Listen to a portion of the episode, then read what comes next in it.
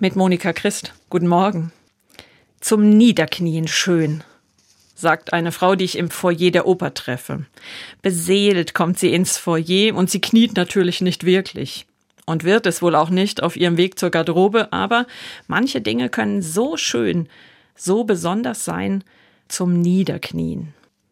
Manchmal, da knie auch ich nieder, mindestens innerlich, wenn etwas sehr besonders ist, besonders gut, etwas, das größer ist, als ich fassen, erklären, selbst machen kann.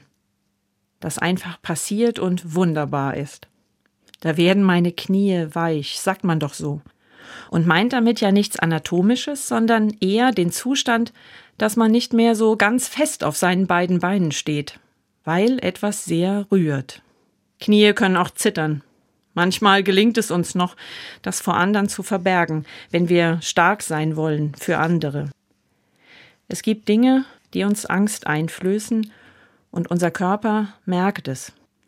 Zu allen Zeiten gab es Machthaber, die andere in die Knie gezwungen haben.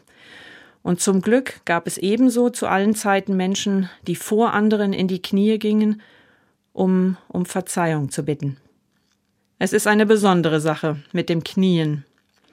Erst ein paar Wochen ist es her, da sind uns Hirtinnen und Hirten und die Weisen aus dem Morgenland begegnet. In so vielen Darstellungen haben sie an der Krippe gekniet. Und dann sind sie in die Welt gegangen, um zu erzählen, wofür sie keine Worte, aber weswegen sie weiche Knie hatten. Aus dem Knien in die Welt. Nicht überheblich, sondern weich. Keine schlechte Ausgangsposition für einen ganz normalen Samstagmorgen mit den kleinen und großen Herausforderungen und Schönheiten der Welt. Monika Christ aus Hörgrenzhausen von der Evangelischen Kirche.